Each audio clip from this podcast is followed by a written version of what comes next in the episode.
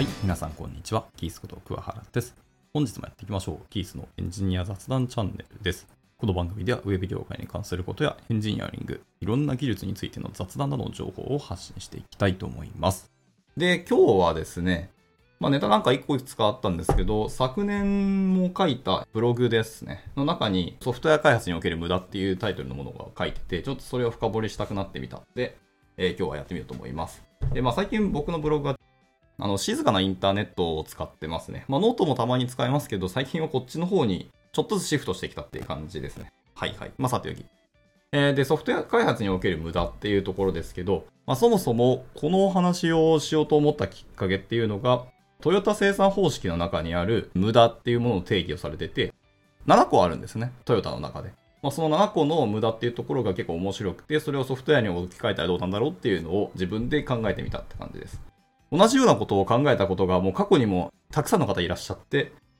Google で検索をするとソフトウェア開発における無駄っていうタイトルだけでもたくさん出てくるんですけど、まあ久しぶりに僕もやってみたっていうところですね。はい。えー、まず、トヨタプロダクションシステム、トヨタ生産方式っていうらしいですね。まあこちらで定義されている無駄ですね。そもそも無駄とは何かっていうところですけど、付加価値を高めない各種現象や結果のことをトヨタ生産方式では無駄と定義してますと。で、この中の無駄の7個ですね。具体的に7個あって、上から順番に述べると、1つ目は作りすぎの無駄です。で、2つ目、手待ちの無駄ですね。えー3つ目、運搬の無駄。4つ目、加工そのものの無駄。で、5つ目は在庫の無駄ですね。で、6つ目、動作の無駄。で、ラスト、不良を作る無駄っていうとこですね。はい。まあ、物理的に物を作ってる会社だけあって、まあ、たくさんの無駄があるんですけど、まあまあそうだよなっていう、ならではの無駄だと思いました。が、とても参考になりますし、このプロダクトを作ってるところっていうのは、僕らソフトウェアも似通ったところが本当にたくさんあるなっていうところですけど、まあ、これらの無駄を極力減らすことで、まあ、製造工程全体のまあトータルコスト、まあ、系統的に減らそうとしている取り組みなんだろうなっていうふうに捉えてみると、まあ、とても素晴らしいというか真似したいなっていうつくづく感じました。まあ、さすがだなの一言ですね。世界に改善というワードを広めたトヨタってだけはありますね。はい。えで、ちなみに、このトヨタ生産方式の7つの無駄の覚え方っていうワードもあってですね。もちろん頭文字を取っていくんですけど、えー飾って豆腐っていうらしいですね。全然覚えづらと思ったんですけど、さておき。7個の無駄を覚えるらしいです。まあ、無理やり感あって面白いですけど。で、これに倣って、えっ、と、ソフトウェア開発の現場における無駄っていうのを、まあ、上げてみたくなりました。で、今から述べますけど、まあ、純不動ですし、別に優先順位とか関係ないんですけど、一つ目、再開発の無駄ですね。まあ、モジュールとかコンポーネントとか、いろんなものを重複して作ってしまうことってよくあると思います。はい。まずは再開発の無駄ですね。で、二つ目は手作業の無駄です。まあ、自動化できるものに手を加えるのはもったいないので、自動化できるのは自動化しましょうと。で、しなかったらそれはもう怠慢と言っていいんじゃないかと個人的には思っています。三つ目、オーバースペックの無駄ですね。これは開発環境もそうですし、まあ、作っている機能とかもそうですけど、必要じゃないぐらいのオーバースペックなものを、まだ利用するかどうかわかんないけど、将来的にあったら良い。という前提で作るのは違うよねっていう。で、確かこれなんか名前ありましたよね。なんだっけ ?keep it simple stupid ですね。えーっと、キスの法則か。なので、まあ必要がなければ、機能を今入れる必要ないよね。はい。まあ、オーバースペックの無駄だっていうところが一つですね。で、四つ目。四つ目は技術負債の無駄ですね。はい。まあ、文字通り負債です。まあ、負債っていうのはこまめに返しましょうっていうのをずっと言ってますし、まあ、リファクタリングとかそういうものは、本来は同時にリファクタリングをしながら開発できるのが理想ではあるよねってとこです。まあ、後でそのリファクタリングフェーズっていうのを取ってやることもできなくはないですけど、得てしてそういうの大体コストが爆発的に上がっていくんですよね。で、技術負債って、もちろん積まれていくんですけど、単純にその時の負債の数値っていうのが出たとして、その数値を積んでったら、単純に足し算ではなくて、技術負債って時間が経つと掛け算になってくるんですよね。早めに、こまめに返済できるに越したことはないよねっていうので、技術負債の無駄を挙げてみました。で、1、2、3、4、5、5つ目ですけど、5つ目は、えーコミュニケーション不足の無駄。もしくは、あの、認知の齟齬とか、認識齟齬の無駄と言ってもいいかもしれないですね。これももちろん、プロダクトをやっているチームメンバー同士もそうだし、メンバー外もそうですね。もしくはそのビジネスサイドの人たちとの認識の齟齬だったりあるかもしれないし、えーお客様との認識の齟齬があるかもしれない。とか、あとは情報の格差ですよね。に応じて、まあ、先ほども出てきた再開発の無駄とかをエンジニア同士でやってしまう可能性もあるし、とにかく確認不足によって全然違う仕様のものを作ってしまうとかあったりするんで、まあコミュニケーション不足の無駄と僕は定義しましたけど、まあ認識相互の無駄の方が正しいかもしれないですね。はい。で、続いて6つ目。今のものにちょっと付随するんですけど、ドキュメント不整備の無駄ですね。言った言わないっていう口頭の話も出たりしますし、そもそも定義をしてなかったものが、ドキュメント書く中で可視化される可能性はあるのでね、あ、これやってなかったなっていうのが出てきたり。まあ、あとは過不足ですよね。しっかりドキュメントはミーシーに書いていきたいねっていうのはあると思うんで。あとは、作ったはいいけど、更新してないドキュメントは結局それも負債に近いところはあるので。はい、ドキュメント不整備による無駄はたくさんあるよなっていうのがあります。なので、ドキュメンテーションは皆さんしっかりやりましょう。で、ラストは、えー、高機能の無駄と自分で書いてますけど、さっきのオーバースペックの無駄となんか一緒な気がしました。はい。これちょっと削除してもいいかもですね。高機能の無駄です。よくあるシステムの、大体こう EC サイトとかよく言われるのは、使っている機能の大体2割から3割がユーザーが使う9割の機能だって言われたりするんですよ。なので、いろんなものを考慮するのはいいかもしれないですけど、実際ユーザーが使うのってそんな多くないよねっていうのが高機能とかのお話ですね。あったら便利とかあったらいいよね系は大体使われないとまず思う方が多分いいと思うんで、MVP かを決めて、絶対に運用する中でこれがないと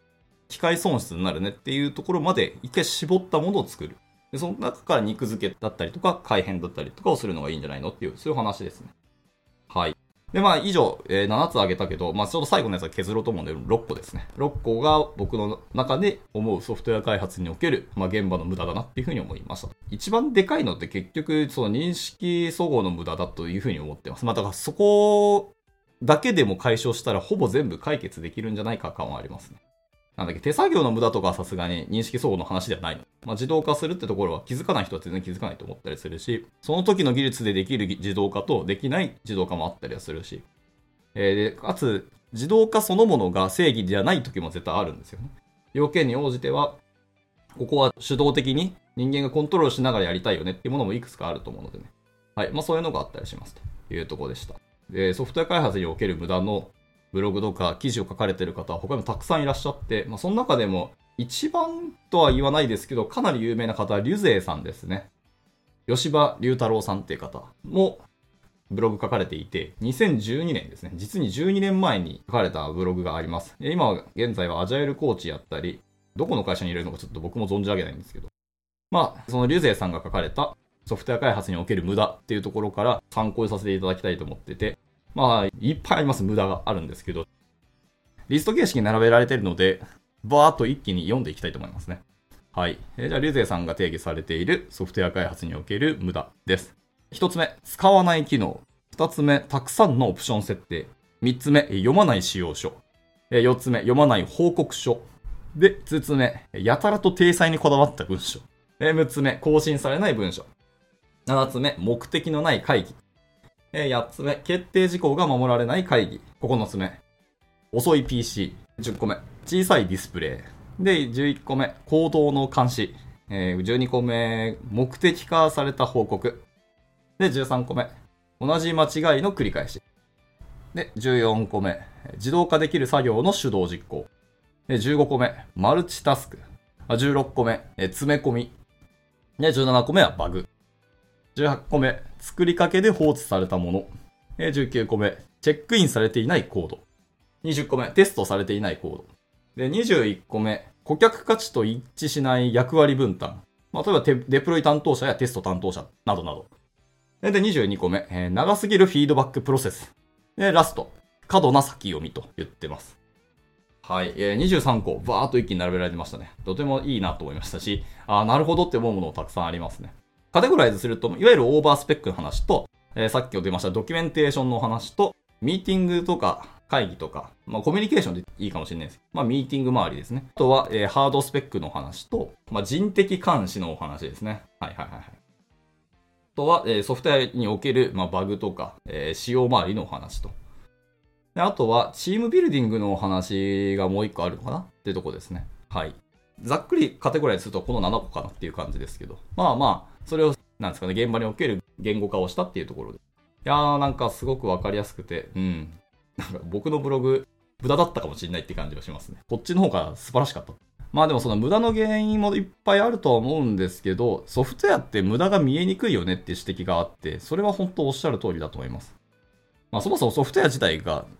プロダクトとかシステムならば目に見えるんですけど、API って目に見えなかったりするので、そもそも見えないものを作ってることも多いんですよね。なので逆に言うと無駄も見えづらいかもしれないですね。はい。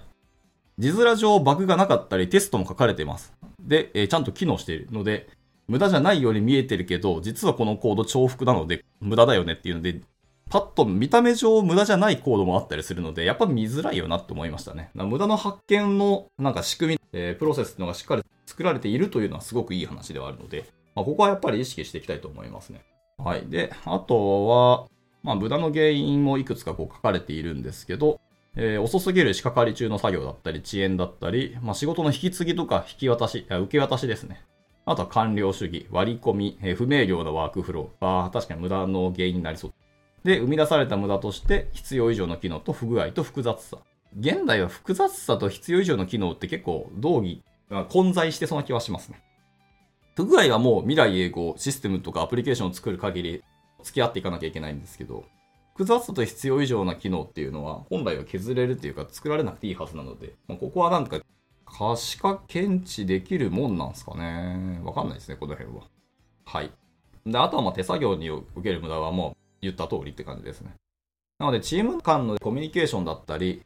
コードレビューとかっていうのはしっかりやらないと同じものを作ってたりする。まあ、同じユーティリティ作ってる時もあったりしますからね。まあ、作り込みすぎのものもあったりしますよね。まあ、いろんな無駄があるし、いろんな作業の中で効率化をすることができたりはするので、一番最初にやはりこう、チームビルディングとコミュニケーションパスとか、あとはその心理的安全性をしっかり保つのはすごくいい話ではあると思うんで、なんだかんだ、まずスタートでしっかりチームビルディングをどこまで時間かけられるかっていうのは、僕は大事だと思ったりしますね。あと走る中で、チームのメンバーもお互いで成長し合える環境であるというのもいいかもしれないですね。本当の技術力ってのはそういうところに出てくるかもしれない。まあそんな感じですね。ソフトウェア開発における無駄と。で、このブログが12年前、まあ厳密に言うと11年10ヶ月、9ヶ月ぐらい前のブログですけど、あ2012年6月18日に書かれたブログですけど、これ現代でも全然適用できるんで、逆に言うと技術はすごい進歩したし、チームビルディングのフレームワークとか手法もいろんなものが開発されましたけど、人類はずっと同じ課題を抱えてたり、同じ無駄を生み出しているってことはこれで分かるなって思いました。分かるなっていうのは僕がいる環境は少なくとも同じことをやってるなって思うので、なかなか人間は成長しないんだなって分かりましたし、ツールとか技術が進歩するほど人間は退化するので、まさしくそうだなって気はするので、まあ、これをうまいこと仕組み化だったり、より自動で監視できるような環境が揃う。そっちの方の技術っていうのが生まれたらいいのなと思いますけど、まあ残念ながらエンジニアの技術は大体ハードスキルによるので、そういうソフトスキルを活用しなきゃいけないものっていうのはなかなか生み出しづらいですよね。まあ、抽象度高かったりするんで、そもそも生み出しづらいっていうのはあるかもしれないですけど。先にドキュメントを書くと重複が見つかったりはします。本当おっしゃる通りです。いわゆる使用バグって言われるものですけど、使用バグはね、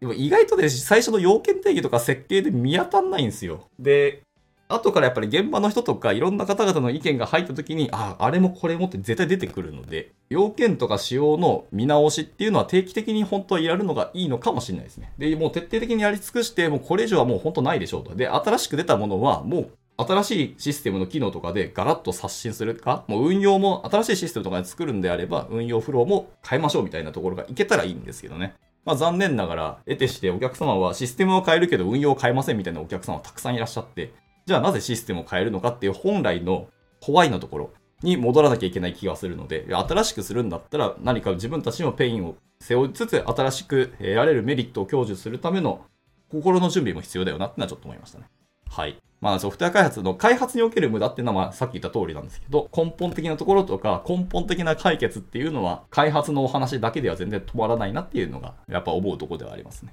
まあ皆さんもいろんなところで感じるところあると思いますけど、まあ皆さんの声を出すのもすごく大事だし、まずはちゃんと声を出せる環境があるっていうのもすごく大事だと思うんで、まあ勇気出して声を出していくのは一つかなと思いました。はい。今回はこんなところで終わっていきたいと思います。いつも聞いてくださり本当にありがとうございます。ではまた次回の収録でお会いしましょう。バイバイ。